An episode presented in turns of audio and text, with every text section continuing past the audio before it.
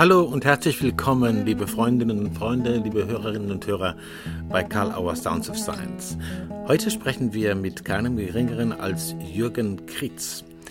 Jürgen Krietz ist seit Jahrzehnten in der Forschung, Therapie, Beratung, sowohl Praxis als auch Theorie unterwegs und hat sehr viele Diskussionen maßgeblich geprägt, unter anderem auch dazu beigetragen, dass die systemische Therapie endlich die Anerkennung gefunden hat, die sie längst verdient hatte. Aber er hat in ganz vielen anderen Kontexten immer wieder sich zu Wort gemeldet und eine gewichtige Stimme gehabt zum Beispiel bei den ganzen RCT-Studien, die als Basis überhaupt nicht taugen für äh, Folgen, die daraus gezogen werden in Bezug auf Wirksamkeitsideen von psychotherapeutischer Praxis. Das wird er alles auch so ein bisschen erzählen in dem Gespräch, das wir jetzt geführt haben. Es war wieder sehr spannend, sehr eloquent und hören wir ihm doch lieber direkt gleich zu. Jürgen Grietz bei Karl Auer Sounds of Science.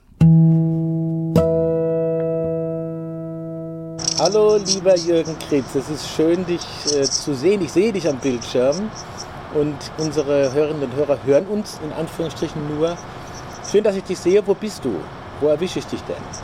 Ja, hallo Matthias. Erstmal, äh, ich bin zu Hause und dass du mich nur am Bildschirm siehst, passt da, glaube ich, in die Zeit rein. Dann mhm. äh, mhm. Leute sehen sich fast nur noch am Bildschirm. Mhm. Also auch wir. Ne? Ich bin zu Hause im wahrsten Sinne des Wortes hier in Osnabrück und Wetter ist einigermaßen brauchbar, aber man geht vergleichsweise wenig raus, höchstens zum Spazierengehen, aber mhm. man trifft kaum Leute. Ne? Mhm. Ja, so ist das. Ja, dann, da, da gibst du mir sozusagen gleich den, wirft mir einen Ball zu sozusagen, man trifft kaum Leute. Du bist ja äh, der Entwickler und Vertreter der personenorientierten Systemtheorie. Wir hatten ja schon das Vergnügen, damals mit Fritz Simon auch in einen äh, Disput zu führen.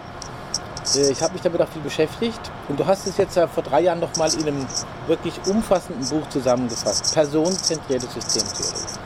Dir ist die Rolle des Subjekts ja wichtig. Und ich denke, zur Zeit, man hat sich ja angewöhnt, es Corona-Zeit zu nennen, scheint mir das besonders herausfordernd zu sein, äh, die Leute erleben, und das kriegt man ja mit, erleben als Subjekte das, was um sie herum passiert. Und sie sind, wenn man so will, korrigiere mich, Opfer politischer Entscheidungen und müssen aber irgendwie drin vorkommen, was da jetzt passiert. Und da scheint mir äh, irgendwie was zu fehlen in bisherigen Entwürfen. Was würde subjektorientierte Systemtheorie sagen über das Verhältnis von Einzelnen und politischen Entscheidungen zur Zeit? Und woran kann man das vielleicht genauer beobachten? Mehrwertsteuer oder sowas?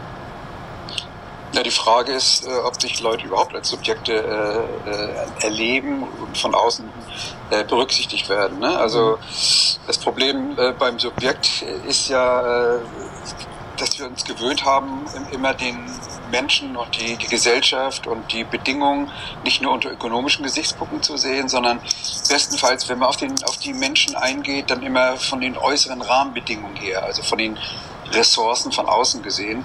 Aber auch das wird den, den Leuten, so wie sie sich eigentlich wirklich erleben, überhaupt nicht gerecht. Mhm. Also ich habe ja mal irgendwo gesagt, die Welt, wie wir sie beschreiben und die Welt, wie wir leben, ist zweierlei. Mhm. Und selbst wenn Menschen überhaupt berücksichtigt werden, was ja äh, in den Debatten äh, tendenziell immer noch allzu wenig vorkommt, weil da reden wir über Viren ständig und über Social Distancing, aber als, als abstrakte Begriffe und über Mehrwertsteuer, die da gesenkt wird oder nicht gesenkt wird oder über die Wirtschaft, die angekurbelt werden muss. Also alles ganz andere Perspektiven eigentlich. Aber selbst wenn man überhaupt über, über Leute redet, dann redet man über die von außen. Und die Leute fangen an, oder fangen nicht an, aber werden noch verstärkt darin, sich selber auch von außen zu beschreiben. Das ist das Problem. Und die Idee des Subjektes ist eben tatsächlich, äh, nicht so sehr sich selber zu beschreiben oder gar von außen beschrieben zu werden, mhm. sondern tatsächlich mal äh, innezuhalten und zu gucken, wie, wie, wie, wie fühlt man sich dann. Also was ich äh, an der einen Stelle deutlich gemacht habe mit der Unterscheidung zwischen Diagnosen, mhm. in der Medizin wird das so schön deutlich, diese Unterscheidung, mhm. zwischen Diagnosen und, und den Parametern, die man feststellen kann auf der einen Seite, mhm. aber den Befindlichkeiten auf der anderen Seite. Also Befunde versus Befindlichkeit ist sozusagen was zwischen dieser objektiven Welt, von der wir immer reden, und der subjektiven Welt. Die Befindlichkeiten sind oft ganz andere. Und wir reden über Befunde ständig. Bestenfalls, wenn wir überhaupt auf die Menschen uns beziehen. Mhm. Beides ist wichtig, deswegen auch rede ich von der, nicht das eine gegen das andere ausspielen, sondern von der Komplementarität. Mhm. Aber wir reden fast immer nur noch über Befunde. Mhm. Und das Problem ist, auch die Leute reden inzwischen nur noch über Befunde. Nur, wenn sie zum Arzt gehen und sagen, also ich habe da das und das im Internet nachgeguckt oder ich habe die und die Parameter. Und wenn er sagt, wie fühlen sie sich dann, dann müssen sie oft innehalten. Ne? Also, äh, weil das ist, ist, gar keine Perspektive mehr, scheint es zu sein, in unserer äh, sophisticateden Gesellschaft. Und das ist genau meine, meine Anregung, doch die andere Seite auch wieder reinzubringen, also den Menschen als Subjekt zu betrachten. Finde ich, eine, glaube ich, dass das viel aus dem Herzen spricht. Äh, irgendwie, du hast in diesem, äh, dieser Herausforderung würde ich das doch gerne noch sozusagen anbringen. Du hast von vier Systemebenen gesprochen in der personenzentrierten mhm. Systemtheorie. Und ich glaube, es wäre gut, wenn man mal ganz kurz drüber fliegt, um dann zu gucken, äh, wo dieser Raum für das Subjektive wirklich bleibt, ohne dass er zugedrückt wird von den anderen. Also diese mhm. vier Systemebenen einfach mal kurz, äh, so kurz es geht, durchzufliegen und dann nochmal zurückzugehen auf das Erleben in solchen Zeiten wie heute. Mhm. Auch die Systemtheorie beschreibt ja den Menschen weitgehend interessanterweise von außen, selbst mhm. da, wo sie klinisch wird. Also das nur, äh, deswegen fange ich auch sozusagen mit der, von der Außenbeschreibung, wenn du so willst, erstmal an. Mhm. Äh, mir scheint es, äh, wenn ich frage, wie geht es eigentlich jemandem? Wie geht es mir in dieser Situation beispielsweise? Mhm. Oder wie geht es meinem Gegenüber, den ich berate oder coache oder äh, therapiere? Was, was bringt den dazu, was er gerade macht? Da scheint mir muss ich mindestens diese vier Ebenen unterscheiden, nämlich das, was Berater, Coaches, Therapeuten immer schon tun, auf die Psyche gucken. Also wie sind seine Denkvorgänge, wie ist das durch Emotionen und so weiter äh, beeinflusst, welche Effekte kommen da. Also das, was, glaube ich, das allgemeine äh, Standard äh, Repertoire und die Standardperspektive von Psychotherapeuten und von Beratern ist. Inzwischen ist ja durch die, vor allen Dingen durch die systemische Debatten äh, auch die zweite Perspektive, zweite Ebene reingekommen, nämlich die interpersonelle, dass wir eben sehen, na ja, das ist eben nicht nur eine Ich-Du-Beziehung, sondern da gibt es Muster. Da gibt es Muster in Teams, da gibt es Muster in Paaren, da gibt es Muster äh, in der Interaktion ähm, von äh, Familien, also mit wem ich auch immer arbeite, Interaktionsmuster, die oft gar nicht wahrgenommen werden. Deswegen auch, hat auch der systemische äh, Beitrag so eingeschlagen. Ganz kurz, Jürgen, Entschuldigung. Dein Mikrofon, ja? dein, dein, Mikrofon kratzelt ein bisschen am Kragen. Vielleicht kannst du das mal kurz wegziehen.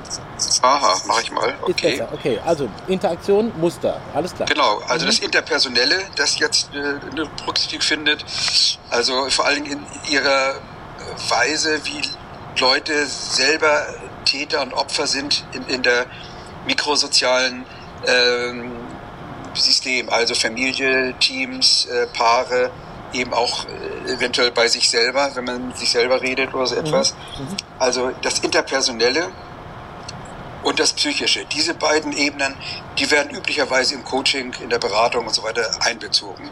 Mhm. Was zu kurz kommt, ist einerseits die kulturelle Ebene. Darauf komme ich gleich noch, und, und, und die körperliche leibliche Ebene. Auch eine Unterscheidung, die wir gleich noch vielleicht machen sollten. Ja, äh, der, der Punkt ist eben, dass vieles, äh, was ja in der Familie oder in Teams oder sonst wo äh, die Strukturen ausmacht, ja nicht in diesen Teams selber äh, angedacht und erarbeitet worden ist, sondern natürlich eingebettet ist in allgemeine kulturelle ähm, Erklärungsmuster. Das fängt an mit der Sprache, mit der Art, wie wir reden. Das fängt aber vor allen Dingen an auch mit unseren Erklärungsprinzipien, mit den Metaphern und so weiter, was wir da haben. Mhm. Also es, das wird meiner Meinung nach besonders in der Therapie äh, deutlich, wo ähm, wir eigentlich, wenn wir sowas wie ein Genogramm machen beispielsweise, uns die, die, den Menschen in seiner Familie angucken und mindestens drei Generationen äh, berücksichtigen, dann plötzlich deutlich wird, wie sich die äh, Geschichte und damit auch, also die historische Geschichte, aber damit auch die Geschichten des 20. Jahrhunderts in diesen Familien widerspiegeln mhm. und damit oft auch in der Symptomatik. Etwas, was äh, teilweise thematisiert wird, aber eigentlich immer noch zu kurz kommt, weil das natürlich in jedem Team, in äh, jede Therapie mit reinspielt ohne dass wir uns das oft bewusst machen, ne? als, als Berater oder sonst etwas. Mhm. Bei Firmen sind das natürlich zusätzlich dann noch, wenn man so will, die Geschichten dieser Firma, die, die formellen und informellen äh, Strukturen und Gegebenheiten, die auch nicht die Teams sich selber ausgedacht haben mhm. oder bei längeren, bei länger existierenden äh, Organisation eben auch nicht die, die äh, Großorganisation im Hier und Jetzt, sondern da gibt es oft ungeschriebene, manchmal auch geschriebene äh, Regeln und Gesetze und Ideen und Bilder, äh, die das beherrschen. Also das alles meine ich mit Kultur. Das, was Impact haben einfach auch. Ne? Genau, die, die haben auf diese typischerweise äh, betrachtete Interaktion zwischen Psyche und interpersonellen Strukturen ein, ein, eine riesen Beeinflussung. Mhm. Und die andere, die eben genauso unter, also nicht berücksichtigt wird, ist die Ebene des Körpers oder des Leibes. Also, dass ganz vieles äh, natürlich bereits evolutionär an Erklärungsprinzipien da ist, mit denen wir geboren werden. Also fangen wir an mit Bindung, äh, mit, mit Sprachstrukturen und mit vielem anderen, was wir in den letzten äh, eigentlich erst 20, maximal 30 Jahren äh, thematisieren werden. Dass also der Mensch eben nicht als Tabula rasa auf die Welt kommt, sondern mit ganz bestimmten äh, Präformierungen äh, in der Art, dass es nicht einfach gegeben ist, sondern dass natürlich das relativ zu einer Kultur dann, dann entwickelt wird. Aber sowas wie, wie Bindung ist eben nicht etwas, was man lernen muss, sondern Bindung ist etwas, mit dem wir auf die, die Welt, also das Bedürfnis nach Bindung mhm. und das in bestimmter Weise dann zu strukturieren. Mit dem kommen wir auf die Welt, so wie Sprache. Wir mhm. kommen mit der Fähigkeit, jede, jeden Phonemstrom in, in, in ja, jeden Lautstrom in Phoneme zu zerlegen auf mhm. die Welt mhm. und müssen das natürlich relativ dann zu der Sprache äh, dann parametrisieren. So ist es auch mit der Bindung und mit vielen anderen, was wir lange Zeit, fast das ganze 20. Jahrhundert und davor sowieso schon nicht thematisiert haben, mhm. was wir jetzt durch die Säuglingsforschung der letzten maximal 30 Jahre deutlich wird. Also mit wie viel angeborenen Prästrukturierung der Mensch auf die Welt kommt, die er dann zwar relativ zu seiner Umgebung dann ausformt, äh, aber natürlich trotzdem als Prästrukturierung da sind. Mhm. Also ohne Bindung kommen wir gar nicht aus, ohne, ohne das was man dem Social Brain thematisiert, also dass wir ein soziales Gehirn haben, also Beziehungen nicht irgendwas Additives oder sonst was sind, sondern mhm. einfach unmittelbar notwendig sind. Mhm. Ich finde, das wird insgesamt noch äh, zu wenig berücksichtigt und spielt natürlich ähnlich wie die Kultur auch in jedem Moment, wo ich mir angucke, was sagt dieser Mensch etwa in diesem Team oder was sagt dieser Mensch in der Familie, was äh, tut dieser Mensch äh, wenn ich es aus einer therapeutischen Perspektive angucke. Also diese vier Ebenen spielen grundsätzlich zusammen. Mhm. Also was sehr wichtig ist, ist, dass natürlich auch nur eine analytische Unterscheidung ist. Also ja. in jedem Augenblick ist ein komplexes Geschehen da, das aber so komplex ist, dass ich zumindest in diese vier Analyseebenen ähm, äh, äh, oder Prozessebenen aufdröseln muss. Mhm. Äh, und dann einfach merke, ja, dass in der Regel zwei ausgelassen werden, nämlich die Kultur und, der, und das Körperliche. Ne? Ich nehme mal zwei Beispiele. Also das ja. war für mich sehr wichtig, dass du am Schluss noch gesagt hast, dass das quasi, wenn man so will, abstrakte Unterscheidungen sind, die aber in der, genau. der konkreten Lebenssituation oder Lebenswelt, wie du sagst, permanent am Wirken und am sich wechselseitig genau. beeinflussen sind. Äh, wir haben aktuell, du hast das vorhin in unserem Vorgespräch kurz angesprochen, diese Idee der, der Mehrwertsteueränderung, die von der Hypothese getragen ist, dass das eine Auswirkung hat eben auf die Individuen, auf die Subjekte. Äh, und äh, da denkt man, man würde die Leute direkt ansprechen oder sogar kennen, wie sie reagieren werden.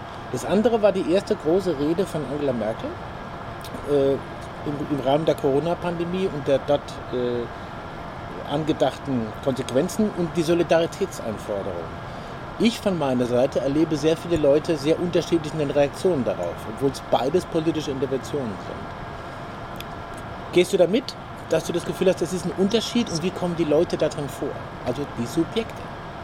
Ja, also der Mehrwertsteuer natürlich überhaupt nicht. Das ja. ist natürlich äh, sowieso eine ökonomische Forderung, aber selbst die geht also wie viel manche ökonomische Modelle, äh, die werden an irgendwelchen Schreibtischen von irgendwelchen Makrosoziologen oder Makroökonomen ausgedacht, scheint mir. Also diese Senkung von von von drei Prozentpunkten äh, mehr Mehrwertsteuer äh, dass das irgendwie die Kaufkraft beeinflussen soll von, von einzelnen Leuten, das ist sowas Absurdes. Also man stellt sich vor, man kauft sich irgendwas für 10 Euro, dann sind das 30 Cent weniger. Mhm. Also ich kann mir äh, weder äh, einen gut situierten, was immer das sein macht, mhm. äh, noch einen reichen, noch, noch einen armen Menschen vorstellen, der wirklich bei, bei äh, Ausgabe von 10 Euro von diesen 30 Cent wesentlich beeinflusst wird. Das ist ja mhm. oft auch das, wenn man was für die Kinder tut und dann äh, erhöht man irgendwas und dann kommt aber in den Portemonnaies dann irgendwie ein Euro an, von dem die dann die ganzen Schulsachen dann, dann kaufen sollen oder so. Mhm. Also das wird oft viel zu wenig auf den Einzelnen runter dividiert. Ja. Und das ist allerdings schon ein interessantes Problem, weil klar, äh, wir stellen uns mal jetzt gerade in der Corona-Krise den, den Friseur vor. Mhm. Die, die, die wie, wie auch Kellner uns etwas am meisten leiden müssen, weil das eben total geschlossen ist. Mhm. Jetzt stellen wir uns vor, die es fällt einmal beim Friseur aus. Es betrifft den Einzelnen jetzt, also geht einen Monat mal nicht, nicht zum Friseur, weil das eben, eben nicht ging. Das trifft den Einzelnen nicht so sehr.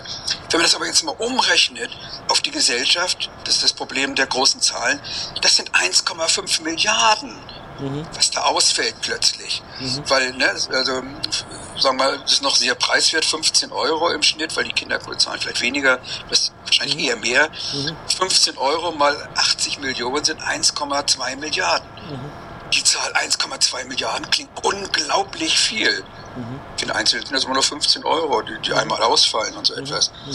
Ja, also das ist, das sind, da merkt man plötzlich, dass es, das steht überhaupt nicht in Relation, dass das Subjekt das zum Friseur geht, beeinflusst das überhaupt nicht. Aber jetzt kommen wir auf die andere Seite. Den Friseur natürlich schon, weil der ist ja nicht nur einer, mhm. sondern der lebt davon, dass zumindest etliche zu ihm kommen. Und wenn die alle nicht zu ihm kommen, mhm. dann betrifft das sein Monatseinkommen. Mhm. Also wir sehen, es gibt ganz verschiedene Perspektiven, mhm. die bei solchen Debatten tendenziell auch äh, nicht berücksichtigt werden. Wird das immer volkswirtschaftlich hochgerechnet, also wie mit der Mehrwertsteuer. Mhm. mhm. Der Appell an Solidarität, das ist was ganz anderes. Da wird der Einzelne, das kann er sich vorstellen, äh, wahrscheinlich mit dem Begriff Solidarität auch nicht sehr viel anfangen, mhm, aber äh, ja. mhm. er, er, weiß, was gemeint ist. Aha, es wird, das, hat, das ist ja auch ganz gut gelungen. Die hat zumindest einigermaßen psychologisch brauchbar geschulte Berater scheinbar ausnahmsweise mal gehabt, was wir in der Politik viel zu selten haben. Aber äh, die gesagt haben, naja, wir müssen das mit Oma und Opa äh, denen nahebringen, die dann nicht besucht werden dürfen von den Enkeln und umgekehrt. Und schon hat jeder sofort ein subjektives Bild auch davon, ja, was für ihn in seinem unmittelbaren Umfeld Solidarität bedeuten könnte. Das, dann, dann hat er praktisch seine Erfahrungen, über die ich vorhin ja sprach, seine persönlichen Erfahrungen, er kann auch Inhalten sagen, ja Mensch, da haben wir Oma und Opa besucht oder da habe ich mein Enkelkind gesehen oder äh, meine Freunde. Das sind unmittelbare äh, Erfahrungen und die kriegen dann so einen abstrakten Begriff wie Solidarität. Naja gut, dann kann ich auch darüber reden, aber eigentlich rekurriert man da auf die Erfahrung. Ne? Mhm. Das, und wenn, wenn das nicht, da wo das gelingt, und das ist ja in Deutschland tendenziell ganz gut gelungen, würde ich sagen, mhm. ne, da, da ist, sind dann solche Maßnahmen auch erfolgreich. Und da, wo das weniger gelingt, ähm, ja, das ist auch weniger erfolgreich. Deswegen ist natürlich auch in solchen, in manchen Subkulturen, die scheren sich einen Teufel drum, weil für die spielt natürlich, äh, die leben sowieso in Großfamilien zusammen. Mhm. Mhm. Also äh, für die ist das Social Distancing gegenüber anderen äh, war da sowieso schon immer drin und innerhalb der Familie ist sowieso keins da. Mhm. Äh, für die hat sich gar nicht so viel geändert. Äh, naja, und dann treffen sie halt die, die nächste Familie noch, das, nicht? oder in religiösen Gemeinschaften, mhm. wo jetzt ja auch das Virus ausgebrochen ist und so weiter. Also das sind einfach, äh, ja, das hat was unmittelbar mit der Erfahrung und mit der Wichtigkeit der Leute zu tun. Ne? Mhm. Also, wenn man jetzt auf die Ideen guckt, äh, was wird es vielleicht eben, ich nenne es jetzt mal, mag ich irren, auf der kulturellen Ebene, das, was jetzt mhm. alles passiert ist und was ja Handlungsveränderungen hatte, äh, vom Social Distancing ganz abgesehen, aber einfach, wo man das Gefühl hat, es werden einfach andere Handlungsprozesse und Versammlungsprozesse und so gemacht. Äh, glaubst du an eine Rückkehr im Sinne von Falling Back in the Old Culture? Oder hast du das Gefühl, dass auf diesen individuellen Ebenen so viel passiert ist, dass da anderes passiert? Von der Digitalisierung gar nicht zu reden, dass da sich was ändern wird? Und wie wird das zusammenhalten gesellschaftlich? Naja, es gibt natürlich langfristige Bewegungen, also Digitalisierung oder jetzt auch Gott sei Dank endlich die Nachholbedürfnisse äh, oder in dem Fall Bedarf eher, das sind ja gar nicht die Bedürfnisse der Leute, also was noch nicht geworden, ob es jetzt ist, weiß man nicht, aber von Studierenden oder von Dozierenden einfach auch mal, mal in, in äh, Leute über große Distanzen zu erreichen, wie hier jetzt. Ne? Das ist ja einfach jetzt eher zur Normalität geworden. Äh, über die technischen Möglichkeiten, miteinander zu reden. Äh, also solche Fortschritte gibt es natürlich. Äh, die werden etwas beschleunigt in solchen Zeiten. Insgesamt äh, liest man ja fast jeden Tag mindestens, es gibt keine Rückkehr in die Zeiten vor Corona. Mhm. Das weiß ich so nicht. Mhm. Also ähm, sicherlich gibt es da sozusagen so ein Corona als Brandbeschleuniger für manche äh, Prozesse vielleicht.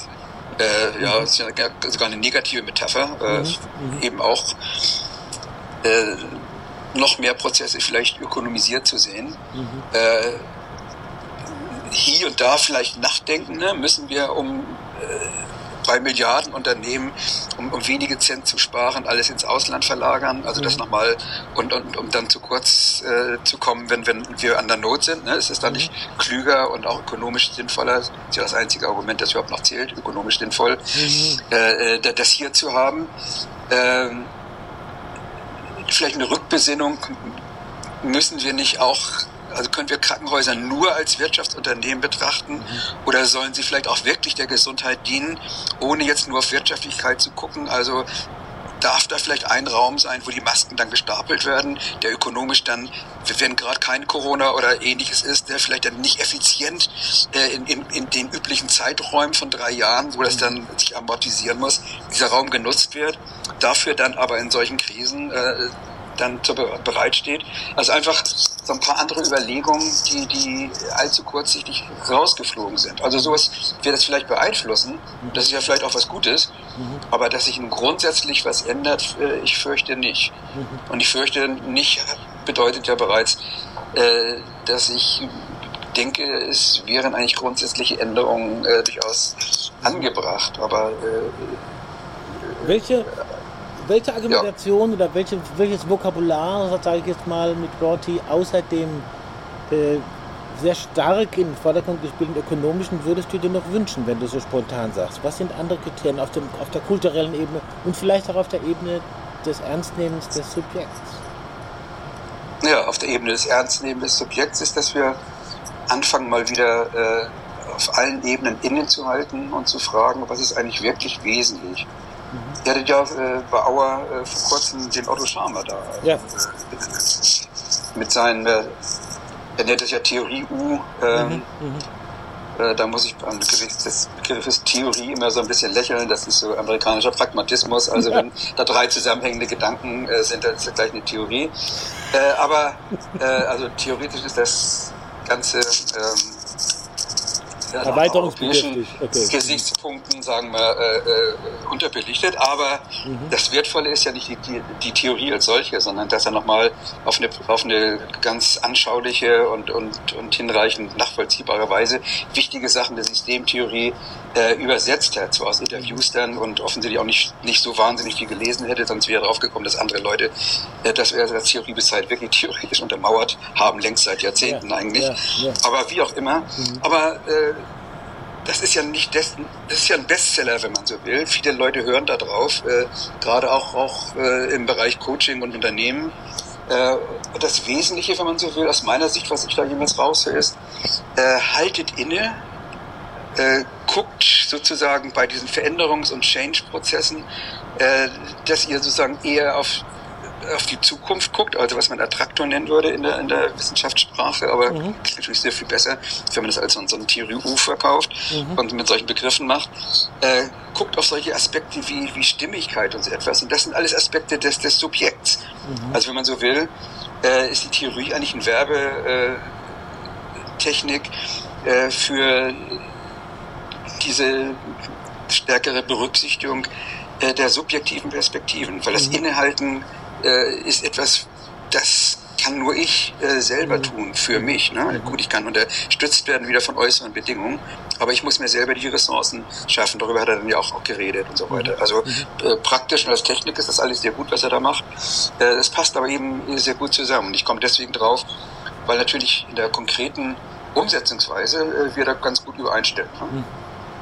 Ich finde es spannend, weil äh, das scheint mir auch was zu treffen, dass immer mehr Leute mit Begrifflichkeiten irgendwas äh, sozusagen zu erschließen suchen, was diesem Erlebensraum mehr Berücksichtigung äh, verschafft. Also zum Beispiel das Phänomen Resonanz, Hartmut Rosa. Ja? Mhm, ist auch nicht der Erste, der davon spricht, aber äh, da gibt es viel.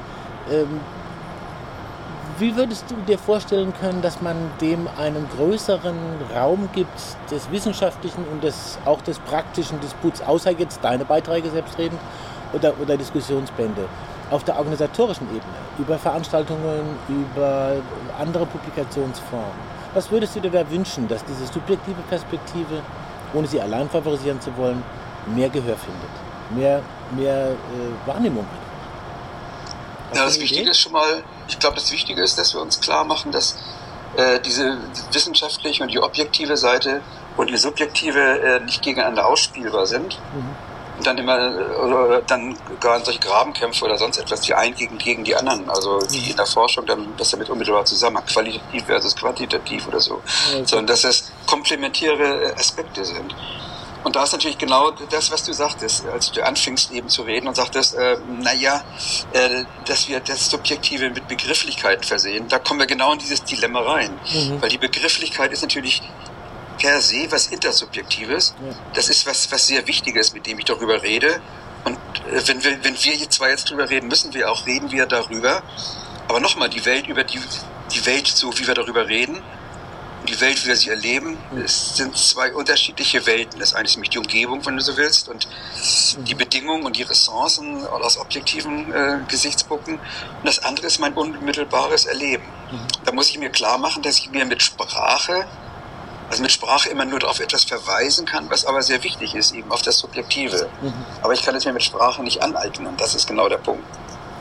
Du bist ja auch Musiker, das, das muss ich halt doch machen. Ja? Wir mhm. haben ja leider, das ist sehr zu meinem Leidwesen, zu deinem vielleicht nicht, weil du ja nicht weißt, was ich mache da. Aber du hast, äh, wir haben noch nie miteinander musiziert, aber das bringt mich jetzt doch noch auf eine Frage.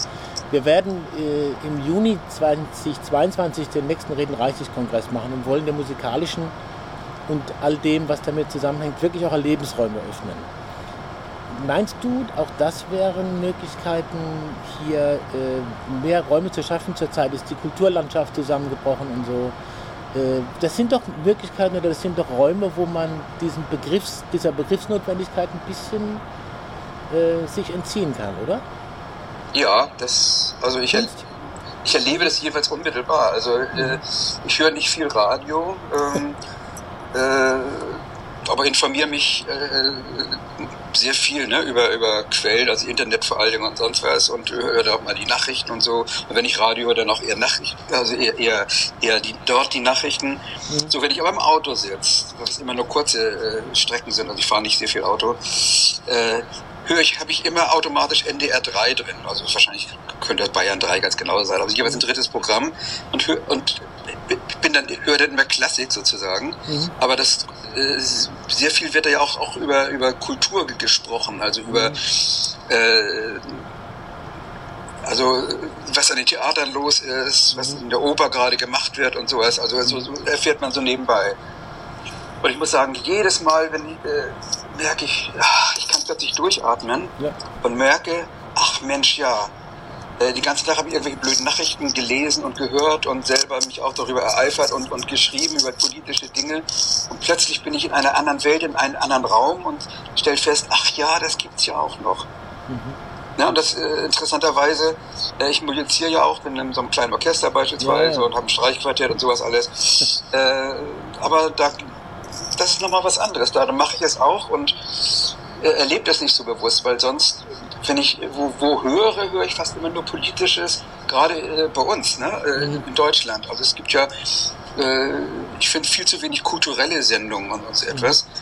Äh, und deswegen bin ich plötzlich ganz erstaunt, wenn ich ein Radio anmache, eben keine Politik, also bei dem Sender dann auch noch, mhm. eben nicht nur Politik und, und Wirtschaft und sonst was zu hören, was ja. alles gerade Schreckliches passiert ist und wo da wieder ein Auto irgendwo 5000 Kilometer von hier umgekippt ist und, und drei Tote waren, wo unmittelbar äh, hier in der Umgebung äh, noch viel mehr gerade gestorben sind und sonst mhm. etwas. Also immer diese, diese Medienfokussiertheit, sondern eine gewisse Ruhe, ganz andere Themen, die auch mit meinem Erleben zumindest äh, unmittelbar was zu tun haben, obwohl ich jetzt gar nicht so oft in Oper und Konzerte gehe, aber sage, aha, ja klar, diese Welt gibt's auch noch. Und plötzlich bin ich in einer anderen Welt. Und ich glaube, wir haben angefangen, diese Welten auszublenden. Ja. Oder sagen wir eben einem Kulturpublikum vorzubehalten. Aber das genau meine ich nicht. Ne? Äh, also diese wieder die Rückerschließung äh, für größere Teile der Gesellschaft von solchen Kulturräumen, das erscheint mir durchaus was, was Erstrebenswertes zu sein. Du kannst dir den Juni 22 schon mal vormerken. Ich habe es mir dann nicht angesprochen, aber ich würde dich gerne einladen. Das ist, und zwar eben nicht nur zu reden, sondern auch zu spielen. ja. Jürgen, ich gucke auf die Uhr. Wir sind so langsam am Ende dieser halben Stunde. Und jetzt kommt meine, meine klassische Abschlussfrage. Gibt es denn irgendeine Frage, wo du gedacht hast, oh, die kommt bestimmt, das wird mich interessieren, oder die sich jetzt im Laufe des Gesprächs ergeben hat? Sie kam aber nicht. Und du dürfst sie dir dann selber noch stellen, jetzt. Oder beim nächsten Gespräch, das vielleicht kommt. Ja, selber, selber würde ich mir noch stellen, angesichts auch der, der Zusammenhänge zwischen Subjekt und politischen Prozessen, okay. äh, angesichts der, der, der äh, politisch-therapeutischen Prozesse in Deutschland, nämlich der, der Grabenkämpfe, welche Richtungen dann zugelassen sind, welche nicht. Yeah. Also die Frage, was das Subjekt sozusagen mit der, in der Forschung zu tun hat, weil das ist ja mein zweiter großer Schwerpunkt. Yeah. Und äh, da einfach das Bewusstsein, äh, jetzt in diesem Fall der Hörer, dafür zu schulen, dass wenn ich das Subjekt ernst nehme, äh, dann eine bestimmte Methodik äh, für die Psychotherapieforschung beispielsweise, aber natürlich auch für Beratung und, und mhm. Coaching, aber vor allen Dingen für Psychotherapie daraus folgt, äh, die einfach deutlich macht, ja, äh, dass wir wieder extremst einseitig an, an, an die ganzen Sachen rangehen. Also, wenn ich das Subjekt nehme, mhm. das in der Lage ist zu denken und Situationen zu interpretieren, und das unterstellen wir den Menschen, zumindest einigermaßen brauchbar, dann sind in den Designs, die ich habe, also in den, den, experimentellen Designs, die von der Psychologie so propagiert werden und von der Psychotherapieforschung, mhm. im Gegensatz zu, zur Untersuchung von Pillen oder Pharmaka, habe ich eben ein, ein, ein Subjekt, das die Situation einfach ausdeutet. Das ist das, oder, oder mit dem Therapeuten zusammen in bestimmter Weise dem Bedeutung gibt. Mhm. Also selbst wenn ich ein Flooding mache in der Verhaltenstherapie, dann gibt es dem eine bestimmte Deutung, deswegen muss man das vorher besprechen. Mhm. So in Ansätzen, da wo die Bedeutung eine einigermaßen brauchbare Rolle spielt, kann ich die Bedeutung, die die Subjekte dem geben, aber nicht in den praktisch in den ähm, Manuals vorsehen. Das ja. heißt, ja. die Idee des experimentellen Designs, die auch in der RCT-Forschung eine Riesenrolle spielt, genau. äh, lässt sich überhaupt nicht mit dem Menschen als Subjekt miteinander vereinbaren. Ich muss den Menschen als Objekt behandeln, damit er eben das, was die sogenannten unabhängigen Variablen in dem Design sind, auch unabhängig bleiben. Mhm. Wenn ich den Menschen als Subjekt betrachte, also als, als das reicht ja schon, ihn als denkfähiges, deutungsfähiges Individuum an, anzusehen, dann werden eben die sogenannten unabhängigen Variablen, die für das Design so wichtig sind, werden plötzlich abhängig, nämlich von der Deutung des Subjektes. Und damit bricht sozusagen äh, die, die, die Grundmanifeste des experimentellen Designs, so wie es üblicherweise gemacht wird, einfach mhm. zusammen. Mhm. So, also das sind zwei Konsequenzen. Entweder ich kann nicht alles mit dieser Art von, von Forschungsdesigns überstülpen, oder aber ich muss allem keine praktischen Konsequenzen daraus ziehen, nämlich wieder auf der operativen Ebene. Ne? Genau, oder ich, mhm. oder ich muss okay. den Menschen eben als, als denkfähiges, Deutungs- also als denkunfähiges, deutungsunfähiges Objekt behandeln. Mhm. So wird er auch behandelt. Mhm. Das kann ich auch in manchen äh, psychologischen Designs durchaus tun. Wenn ich ein Wahrnehmungsexperiment tut, das, äh, mache, spielt dessen Deutung äh, jetzt nicht solche Wahnsinnsrolle, sagen wir, ne? Mhm. der, der Gesamtsituation. Aber in der Therapie spielt es eine Wahnsinnsrolle. Und deswegen sind die Designs, so wie sie gemacht werden, die Forschungsdesigns, für die meisten Ansätze in der Psychotherapie schlicht falsch und unsinnig. Mhm.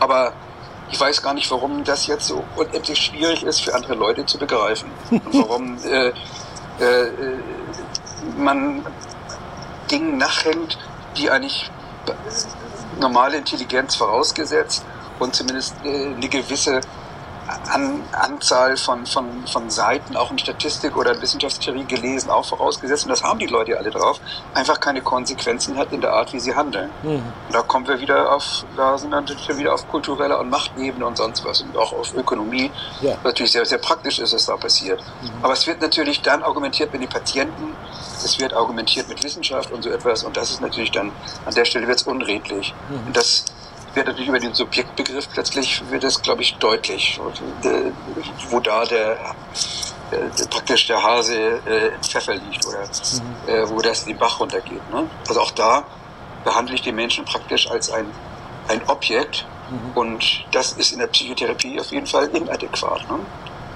Ich danke dir sehr, dass du diese Frage dir selbst jetzt noch gestellt hast. Das ist ein ganz wichtiger Appell, vor allen Dingen in, der, in Anbetracht vieler Dinge, die in den letzten Jahren passiert sind, die Anerkennung der systemischen Therapie zum Beispiel und alles, was hat das für äh, paradigmatische Folgen auf das Selbstbild und so. Da wird doch einiges zu tun sein wichtig. Ja, auch die Anerkennung ein. der systemischen, die ja nur durch ist, aber wenn man ja. also selbst eine so redliche Institution, das meine ich jetzt wirklich ernst, mhm. äh, wie das IQUIC da, da liest, mhm. äh, also der, die dem GBA die die Grundlagen äh, mhm. geliefert hat, das ist doch geradezu absurd, dass die sagen, also eigentlich nur doppelblind sei wissenschaftlich. Mhm. Man, wüs man wüsste zwar, dass doppelblind gar nicht geht, aber trotzdem äh, ne, müsste man das Verzerrungspotenzial gering halten und deswegen muss alles unter dem Perspektiv von doppelblind angeguckt werden. Also da sagt man sich auch, äh, welche Argumentationsstruktur liegt dem eigentlich zugrunde? Ich lasse das mal als Fragezeichen stehen. Ne? Ja, dann können sich die Hörerinnen und Hörer auch Gedanken machen. Und viele äh, sind davon vielleicht auch angesprochen, was sie längst auch mal hätten formulieren wollen. Und dann, jetzt sind wir wieder beim Formulieren. Du hast es jetzt zur Verfügung gestellt. Jürgen, ich danke dir sehr. Ich hoffe, wir begegnen uns bald wieder. Live, äh, musikalisch und vielleicht auch bei einem nächsten Gespräch für Sounds of Science. Ich wünsche dir ja. so viel äh, Frische, wie du sie jetzt hier am Bildschirm ausstrahlst mir gegenüber. und äh, dass du einfach gesund bleibst, wach, energisch, mutig, kraftvoll. Okay. Ja, das wünsche ich dir auch und vor allem das wünschen wir uns in diesen Zeiten ja, glaube ich, allen. Ne? Mhm. Äh, also gesund bleiben ist schon was sehr, sehr Sinnvolles. Ja. Äh, aber dazu gehört eben auch solche, also die, die Rückbesinnung auf die Achtsamkeit genau. und auf die Entschleunigung ne? und mhm. auf Resonanz, was, was Rosa vorhin erwähnt. Also mhm. es kommen ja tatsächlich mit, mit, solchen Begriffen dann die Diskurse jetzt tatsächlich langsam auf. Gut, du warst ja sehr hoffnungsvoll vorhin, ich bin da weniger hoffnungsvoll. Wir werden es einfach sehen. Ja, Hoffen wir. Ich, ich wollte den gut Grei machen. okay. okay.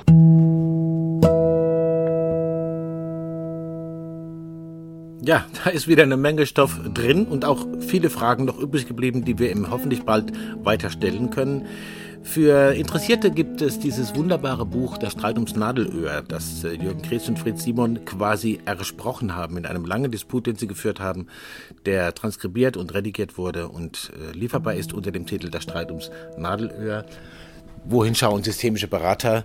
Körper, Psyche, Soziales, Kultur. Herausgegeben im Karl-Auer Verlag wo sonst? Danke, dass ihr zugehört habt. Wir freuen uns, wenn ihr auch am Wochenende bei der Autobahn-Universität wieder dabei seid. Es gibt übrigens auch einen Vortrag in den Publikationslisten der Autobahn-Uni hier im Karl-Auer Magazin von Jürgen Kritz. Sehr spannend, äh, aus einem Kongress in Heidelberg seinerzeit. Und wir freuen uns natürlich, wenn ihr nächste Woche wieder dabei seid bei Karl Auer Sounds of Science. Wir verraten noch nicht, womit. Danke, dass ihr da wart. Vergesst nicht, uns positiv zu bewerten, wo immer ihr unterwegs seid. Hinterlasst eure positiven Eindrücke von Karl Auer Sounds of Science. Wir sind sicher, ihr habt sie gehabt. Danke fürs Zuhören, bis zum nächsten Mal und tschüss.